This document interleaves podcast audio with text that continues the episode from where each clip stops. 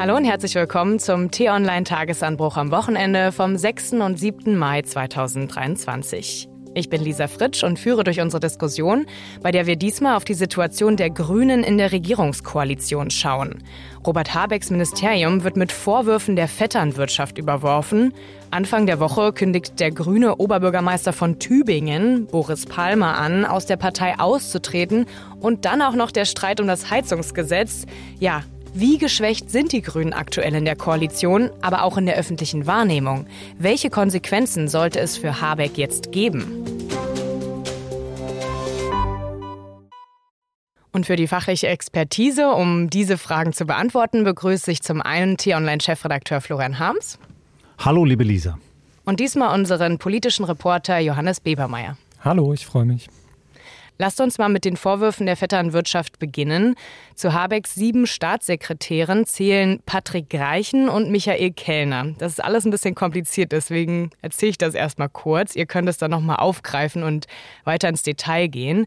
Michael Kellner ist mit der Schwester von Greichen verheiratet und sie arbeitet, wie auch ihr zweiter Bruder, Jakob Greichen, für das Öko-Institut, das im Auftrag des Wirtschaftsministeriums Studien erstellt.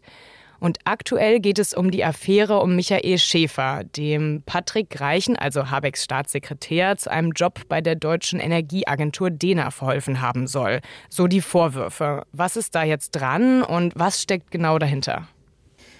Ja, ich würde sagen, die ganze Geschichte hat zwei Ebenen. Einmal die allgemeine. Es gibt einfach sehr viele Greichens im, sozusagen in der Umgebung des Ministeriums ähm, eben Patrick Reichen, einen sehr wichtigen, eigentlich den wichtigsten im Moment Staatssekretär von Robert Habeck, weil er eben die Energiewende wuppen muss. So, er schreibt da einfach die ganzen Gesetze mit und ist da einfach eine sehr wichtige Figur. Ähm, genau, und der, wie du beschrieben hast, hat eben eine Schwester, hat einen Bruder. Die Schwester ist mit dem parlamentarischen Staatssekretär Michael Kellner verheiratet.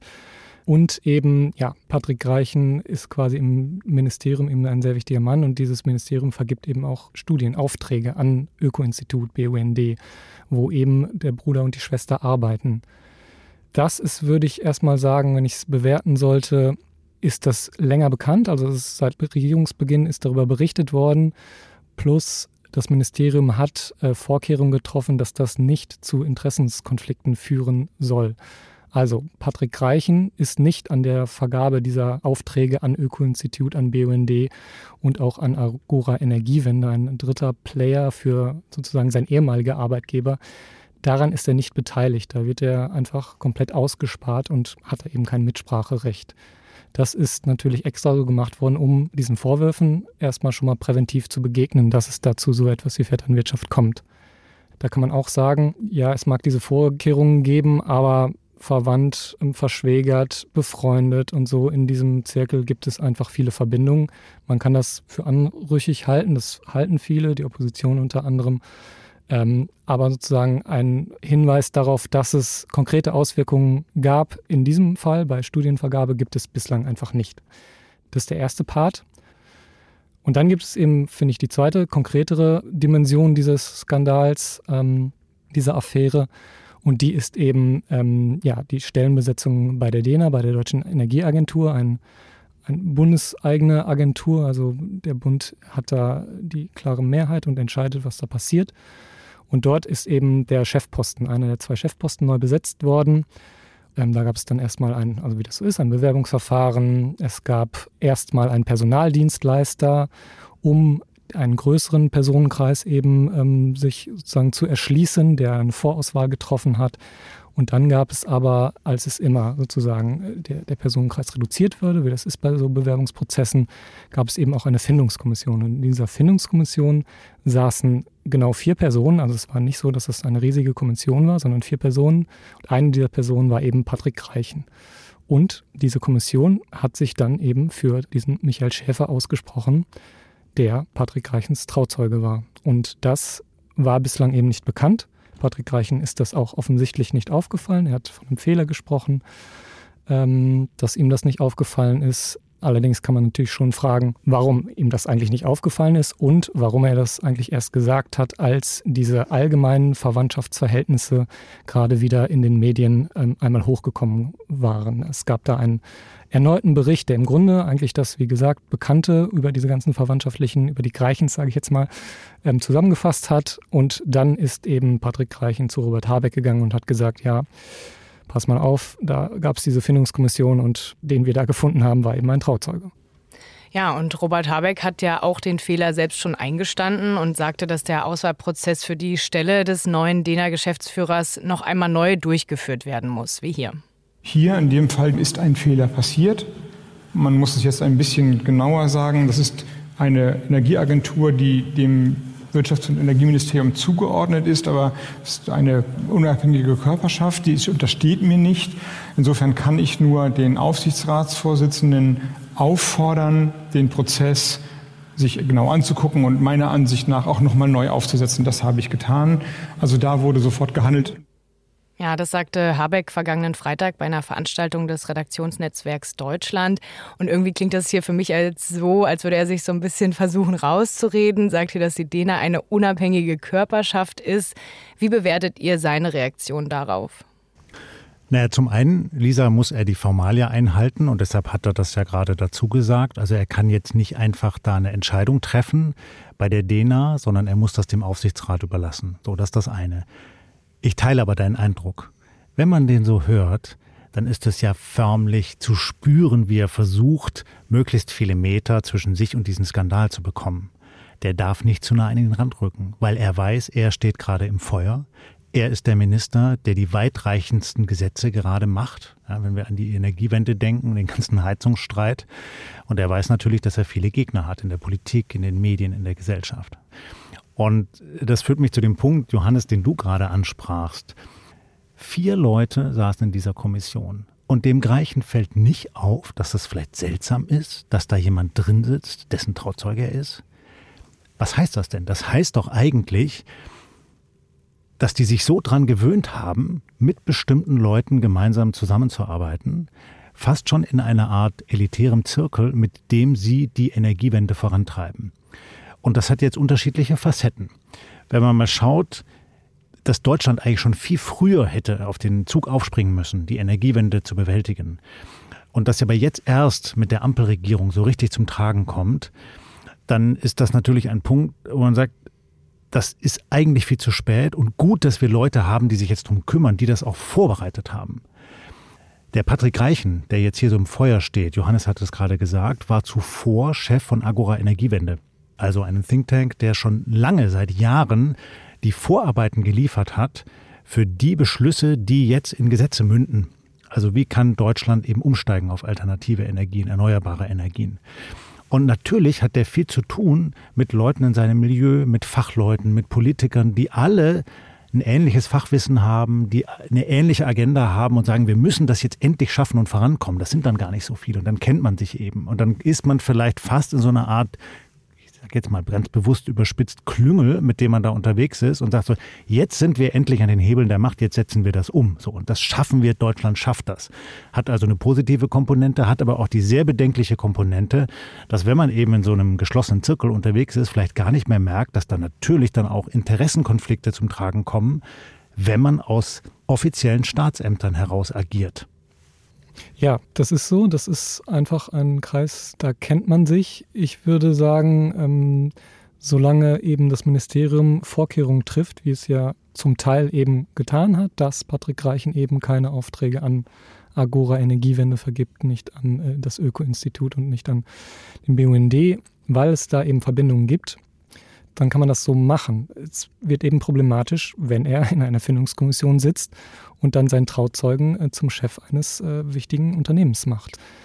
Das bezweifelt auch keiner. Ne? Habeck sagt, es ist ein Fehler, Greichen sagt, es ist ein Fehler. Alle Grünen, äh, mit denen ich spreche, sagen, natürlich ist es, kann das so nicht sein. Genau, und deswegen, da wird es dann eben zum Problem.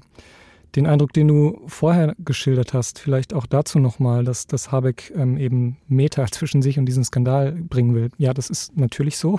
Das ist jetzt auch nicht super überraschend, aber ich kann vielleicht ähm, erzählen, ich bin eben gerade ein bisschen mit Robert Habeck unterwegs und ähm, du beobachte ihn sehr genau in diesen multiplen Krisen, in denen er eben auch steckt. Und da ist es schon auffällig. Ich war in, in Bremen am Beginn der Woche mit ihm und ähm, bei einem sozusagen Logistiker, der eine riesige Photovoltaikanlage aufs Dach gesetzt hat, bei einem Wahlkampftermin in Bremen, ist ja bald Landtagswahl in der nächsten Woche. Und da war es ihm schon auffällig, er hat dann natürlich seine Reden gehalten, er hat dann quasi ein Dialogformat auch gemacht im Wahlkampf, bei dem allerdings, wie das heutzutage ehrlicherweise üblich ist, nicht direkt Fragen gestellt wurden, sondern die Leute Fragen einreichen konnten und dann hat eine Moderatorin diese Fragen vorgelesen. Das heißt, da gab es natürlich schon eine Vorauswahl. Und eben, was er nicht getan hat an diesem ganzen Tag, ähm, ist, sich vor eine Kamera zu stellen, die zuhauf da waren, die ihn natürlich auch begleitet haben, wie ich. Und äh, eigentlich ist es üblich, dass dann Minister eben auch mal zu aktuellen Themen sich dann äußern, sich äh, ein kurzes Interview für ZDF, für ARD, für wen auch immer geben.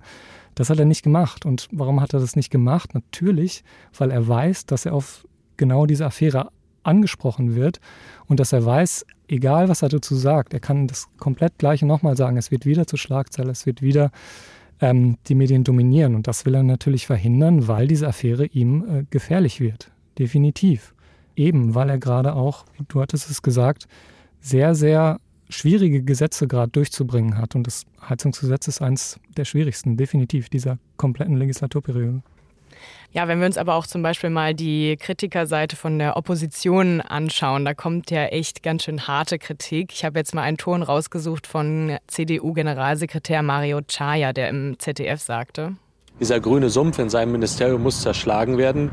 Er hat sich immer mehr eingeigelt im Kreise von denen, die sein Parteibuch haben, aber vor allem eben auch im Verwandtschaftsverhältnis mit seinen Staatssekretären stehen.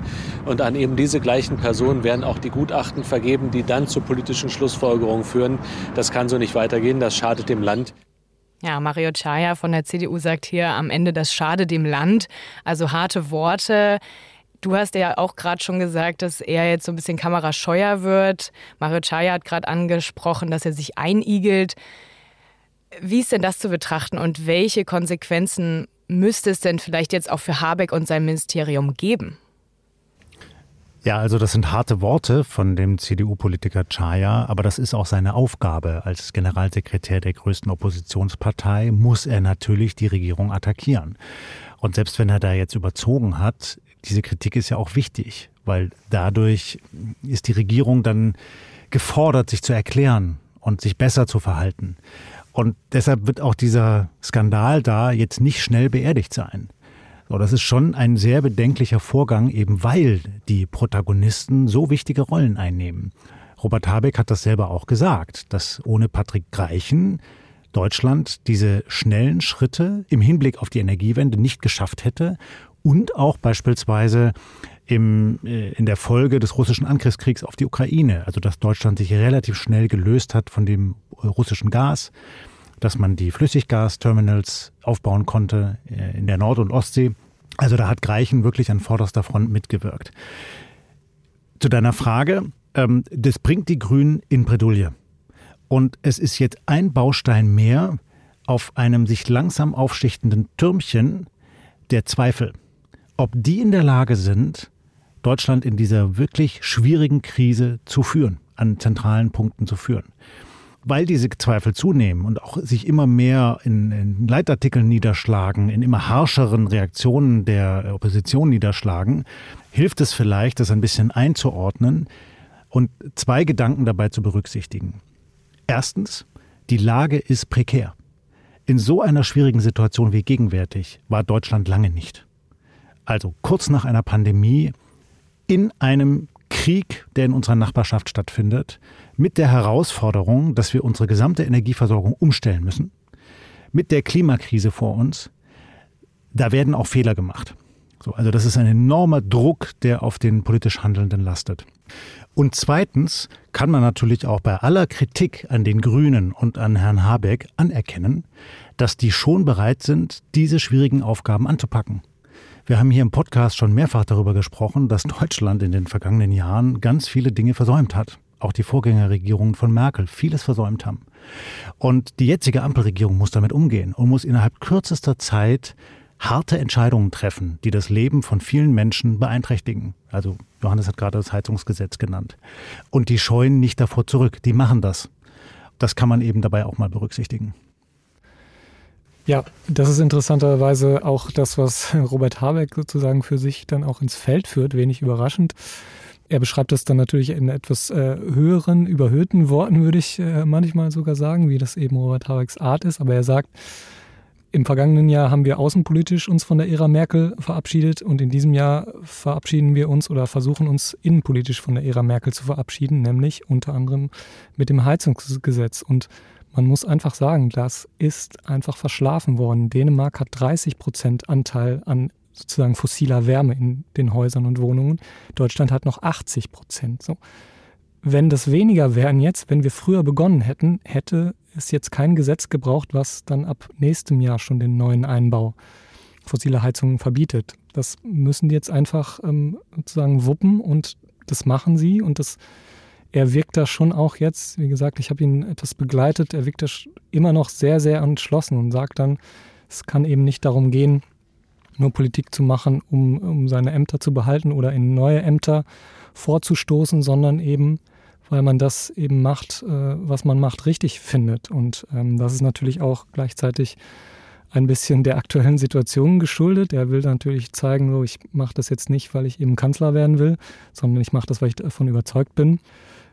Da muss man immer so einen kleinen, äh, kleine Abstriche machen. Natürlich wollen Politiker Macht und wollen Politiker mehr Macht, weil sie dann eben natürlich auch mehr Sachen durchsetzen können. Das ist einfach, äh, so funktioniert das und das ist auch per se gar nicht schlecht. Aber man muss ihm, glaube ich, schon auch abnehmen, sonst könnte er das Gesetz natürlich jetzt auch einfach so weit verwässern, dass es eben keine Härten mehr hat. Man muss ihm schon abnehmen, denke ich, ähm, dass er das sozusagen schaffen will und dass er die Dringlichkeit der Aufgabe sieht und da eben auch ja nicht davor zurückschreckt, ähm, sich auch Feinde und auch Gegner zu machen. Das Problem eben an dieser Verquickung jetzt mit dem Heizungsgesetz und dieser Verwandtenaffäre ist genau das, was du sagst. Das Vertrauen nimmt ab. Menschen dieser Vorwurf, dass es da einen Klüngel gibt, der ist einfach ähm, so, den kann jeder nachvollziehen. Und dass das eventuell anrüchig ist, ist irgendwie sehr leicht verständlich. Ähm, und das, das ist einfach was, was Vertrauen frisst. Und Vertrauen braucht Robert Habeck einfach gerade, um das durchzusetzen, was er durchsetzen möchte. Aber ich meine, das sieht man ja zum Beispiel in den Umfragen jetzt gerade nicht, dass ähm, die Grünen da übermäßig an Stimmen gerade verlieren, oder? Ja, das ist durchaus überraschend, würde ich halt auch sagen. Es ist nicht so, dass die Grünen jetzt in der Sonntagsfrage, also was würden sie wählen am nächsten Sonntag, unglaublich einbrechen würden im Moment. Sie sind ein paar Punkte runtergegangen, aber sie liegen immer noch über ihren Werten, die sie bei der Bundestagswahl dann als Ergebnis bekommen haben. Das waren 14,8 Prozent oder so etwa Zweitstimmen, nicht? Genau, also sie liegen halt immer noch in allen Umfragen bei mindestens 15, 16, 17 Prozent. Und das ist einerseits schon überraschend, andererseits kann man es ein bisschen erklären, glaube ich, weil sie eben natürlich auch durch Annalena Baerbock, durch Robert Habeck auch zwischenzeitlich ein, ein Hoch nochmal hatten. Als eben die Leute gemerkt haben, okay, Annalena Baerbock kann sich irgendwie in Moskau behaupten, Robert Habeck kann gut Sachen erklären, so da gab es durchaus schon auch mal einen Zwischenhoch. Ähm, was aber schon auch und was vielleicht ein Frühindikator sein kann für eben eine abnehmende Zustimmung, ist schon, dass eben Robert Habecks persönliche Werte, also die Beliebtheit, die ja auch immer abgefragt wird, schon extrem eingebrochen ist. Und ja, das verfolgen die Grünen ähm, sehr, sehr genau. Und das ist natürlich äh, mit Blick auf die nächste Wahl, die natürlich auch dann irgendwann wieder ansteht, ähm, alarmierend für sie, weil Robert Habeck ist einer der möglichen Kanzlerkandidaten neben Annalena Baerbock. Und ja, wenn der beschädigt ist, haben sie ein Problem. Ja, also fassen wir nochmal kurz zusammen. Es geht vor allen Dingen auch um die Frage, ob die Grünen jetzt in der Regierungsverantwortung sich behaupten können. Darum ging es ja auch schon bei der Bundestagswahl 21 und das steht jetzt so ein bisschen auf dem Spiel. Wenn wir jetzt aber nochmal auf das Gebäudeenergiegesetz schauen, worum es ja bei dem Heizungsstreit geht. Ich wollte nämlich auch schon immer sagen Heizungsverbot. Das ist aber eigentlich nicht richtig, denn es geht eben um die Änderung des Gebäudeenergiegesetzes. Da sieht man vielleicht auch schon, wie erfolgreich die FDP mit ihrer Arbeit war. Und genau die Liberalen sind es ja auch immer, die da von Technologieoffenheit sprechen, wie auch hier Fraktionschef Christian Dürr im Deutschlandfunk. Bei der Energieversorgung, ja, das Elektroauto wird eine Rolle spielen, aber auch der klimaneutrale Verbrenner wird eine Rolle spielen. Und im Heizungsbereich gilt das Gleiche. Die Wärmepumpe wird eine Rolle spielen, aber auch die klimaneutrale Gasheizung wird eine Rolle spielen. Es gibt nicht die eine Lösung. Wir steigen aus ganz vielen Technologien aus und bieten den Menschen wenige Technologien zur Nutzung an. Was wir machen müssen, ist mehr Technologien anbieten, die aber eben klimaneutral sind. Ja, da stellen sich mir zwei Fragen. Einerseits irgendwie erstmal die Frage, ist es richtig, was er sagt? Ähm, dass jetzt, es hört sich so ein bisschen an, als würden SPD und Grüne ähm, neue Technologien ähm, nicht offen begegnen und nur auf eine Technologie setzen. Ähm, wenn man sich dabei die Nachricht dieser Woche anschaut, dass Bundeskanzler Scholz in Schwerin eine erste Geothermieanlage eröffnet hat, dann stellt man sich diese Frage. Aber noch viel wichtiger finde ich, dass wir mal auf die Debatte generell schauen. Ist es denn richtig, dass die so medial gerade ausgetragen wird? Sollte sich die Koalition dann nicht erst intern darauf einigen? Oder ist es genau diese öffentliche Diskussion, die wir brauchen? Ich denke, natürlich braucht es Diskussionen über dieses Gesetz, gar keine Frage. Ähm, wie die Diskussion abläuft, da hätte ich allerdings ein paar Fragen. Ich sehe es schon kritisch, dass die FDP in dieser Diskussion ähm, sich über lange Zeit schon in der Nähe einfach von Fake News begeben hat. Sie hat zum Teil härter gegen ihr eigenes Gesetz geschossen, als es die Union getan hat. Sie hat das Gesetz als Verschrottungsorgie bezeichnet. Sie hat letztens noch gesagt, dieses Gesetz ist äh, wie eine Atombombe für unser Land. das ist halt schon Dabei muss man ja immer bemerken, die FDP sitzt in der Regierung. Sie ist eben keine Oppositionspartei. Sie ist bei allen diesen Beschlüssen mit dabei. Sie hat jetzt viermal insgesamt dem Ziel zugestimmt, dass nur noch klimaneutrale Heizungen eingebaut werden sollen ab nächstem Jahr. Und da muss man schon, glaube ich, fragen, ob das hilfreich ist überhaupt für diese Diskussion, weil sie eben die kleinen Unterschiede, die es da natürlich gibt, die auch längst geändert sind. Also ich würde schon sagen, am Anfang hat dieses Gesetz zu viel Vorgaben äh, gemacht, sozusagen, was man in Neubau und was man in Bestandsbauten einbauen kann. Da gab es eben ganz klare Unterscheidungen, die eben gesagt haben, ganz zu Beginn, dass im Neubau nur eine Wärmepumpe, eine Fernwärme oder eine Elektrodirektheizung eingebaut werden darf. Da war dann eben noch nicht, ich betone noch nicht von sozusagen Biomasse oder Wasserstoffheizung die Rede. Da würde ich sagen, ja, das ist gut, dass es diese Schritte gab. Ich würde sehr stark bezweifeln, dass es für diese Schritte diese grelle Rhetorik gebraucht hätte. Das hätte man ganz normal im Gesetzgebungsprozess lösen können, weil gerade, und das ist das Gefährliche, diese grelle Rhetorik einfach in der Öffentlichkeit so viel Vertrauen in dieses Gesetz und in dieses Gesetz, das eben die FDP mitbeschlossen hat und damit Vertrauen auch in die FDP, würde ich argumentieren, äh, gefressen hat, dass es für keinen gut ist.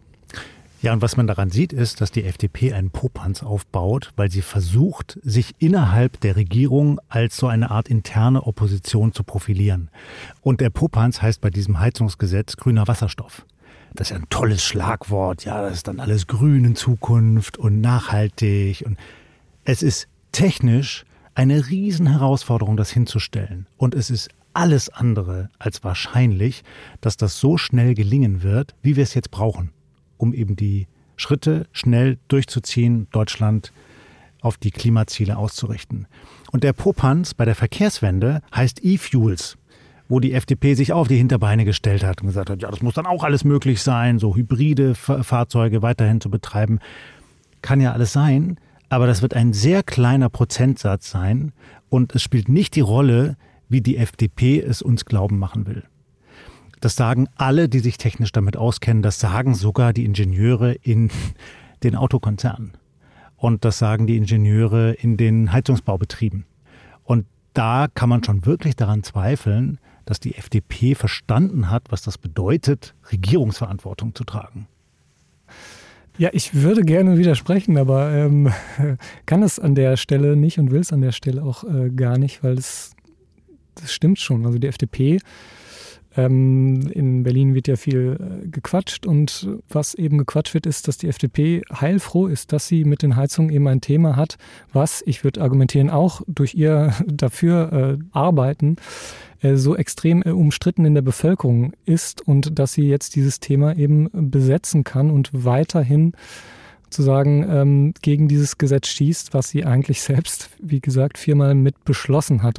Man kann viel über dieses Gesetz diskutieren, nur die Art und Weise, wie es die FDP macht, ist einfach nicht zielführend. Sie wirft sehr, sehr viel in den Kopf und sagt dann, Technologieoffenheit feiert sich für Dinge, die eben äh, von Anfang an eigentlich in diesem Gesetz so angelegt waren, dann in, in diesem Prozess und macht jetzt aber eben immer noch weiter. Das Gesetz geht ja jetzt ins Parlament, ist auch völlig normal. Ähm, aber eben nicht normal ist, dass FDP-Chef und eben äh, Finanzminister Christian Lindner zum Beispiel, als das Kabinett dieses Gesetz beschlossen hat, eine Protokollnotiz, noch eine einseitige Protokollnotiz ähm, drangehängt hat und da im Grunde sagt, ja, wir finden das Gesetz eigentlich doof und äh, es muss jetzt noch äh, extrem verändert werden. Es ist normal, dass ein Gesetz im parlamentarischen Prozess verändert wird, dass es besser gemacht wird, dass da nochmal mehr Augen drauf äh, gucken. Das ist sogar super wichtig. Aber nach diesem Prozess, nachdem es das Kabinett mit FDP-Beteiligung einstimmig beschlossen hat, dass dann eben ein FDPler sagt, das ist eine Atombombe für unser Land, das ist eben einfach nicht normal und das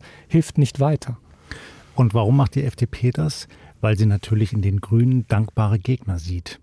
Und das kann man vielleicht auch noch mal zum Schluss knapp beleuchten. Die Grünen tun sich ja sehr schwer mit diesen harten Anwürfen. Warum ist das so? Weil die Grünen eigentlich in den vergangenen Jahren verwöhnt worden sind. Sie waren immer so die Guten, die Weltverbesserer. Und wenn es früher Streitigkeiten gab, dann gab es die eigentlich innerhalb der Partei zwischen Realos und Fundis. Und das haben sie in einem langen Prozess befriedet. Das war vielleicht die größte innerparteiliche Leistung von Robert Habeck und Annalena Baerbock. Dann sind sie erfolgreich angetreten. Jetzt sitzen sie in der Regierung und haben ja eigentlich so den Eindruck, wieso? Wir sind doch vernunftbegabt. Wir handeln anhand von wissenschaftlichen Fakten, die auf dem Tisch liegen, wie wir eben die Antworten geben müssen auf die Klimakatastrophe. Und jetzt kommen da irgendwelche populistischen Anwürfe und jetzt haben wir noch das Problem mit dem Boris Palmer und die Annalena Baerbock wird ständig attackiert von der konservativen Presse und auch von Rechtspopulisten. Also es mehren sich an vielen Stellen die Probleme und ich habe häufig den Eindruck, die Grünen wissen nicht so richtig damit umzugehen. Sie reagieren dann so, wie es vielleicht auch menschlich verständlich ist, dass sie die Tür zumachen, dass sie versuchen, sehr stark unter sich zu bleiben, dass es auch schwierig ist, zum Beispiel für uns als Journalisten da ranzukommen, ja, also schwieriger als bei anderen Parteien. Ich hoffe, dir gelingt es besser, Johannes, weil du einfach ein sehr guter Reporter bist. Schwierig Aber, ist es. Ja, ist schwierig. Und da merkt man, die tun sich sehr schwer und die realisieren, glaube ich, gerade, dass sie halt voll im Feuer stehen und dass ihnen diese vielen kleinen Feuerchen überall wirklich schaden können. Hm. Ja, und damit kommen wir zum Ende dieser Folge. Wir sehen, die Grünen sind gerade geschwächt durch diese Krisenherde, durch diese Feuer, die sie bewältigen müssen. Man sieht es aktuell zwar noch nicht ganz stark an den Umfragen. Trotzdem, wie du, Florian, vorhin festgestellt hast, ist das noch lange nicht das Ende dieser Affäre. Jetzt zum Beispiel bei den Vorwürfen um die Vetternwirtschaft. Andererseits sehen wir auch bei der FDP, dass da nicht immer alles so rund läuft, die auch innerhalb der Koalition ihre eigenen Regierungspartner medial oft angreifen. Hoffen wir nur, dass in ähm, Bezug auf das Heizungsgesetz dort jetzt bald eine fachliche, gute, ausgewogene Entscheidung auch getroffen werden kann, die auch realistisch umgesetzt werden kann dann. Ja, und damit danke ich euch, lieber Florian, lieber Johannes, für das interessante Gespräch und für alle eure Erklärungen und Meinungsbeiträge. Ich hoffe, auch Ihnen, liebe Hörerinnen und Hörer, hat es gefallen. Ab nächster Woche finden Sie den Tagesanbruch am Wochenende auf den Podcast-Plattformen wie Spotify oder Apple Podcasts im neuen Podcast Diskussionsstoff. Auf die Online ändert sich aber nichts. Der Podcast ist weiter im Tagesanbruch Newsletter am Samstagmorgen oder auch auf der Homepage zu finden. Alle Folgen finden Sie auch unter t-online.de-podcast. Ab Anfang kommender Woche können Sie dann den Diskussionsstoff-Podcast in Ihrer Lieblings-Podcast-App abonnieren. Neue Folgen gibt es da schon immer Freitagnachmittags. Fragen, Anmerkungen und Kritik können Sie uns auch wie immer gerne an podcasts.t-online.de schreiben. Auch Podcasts hier mit Mehrzahl S. Ja, und damit bedanke ich mich fürs Zuhören und sage Tschüss. Vielen Dank. Tschüss. Tschüss und bleiben Sie uns gewogen.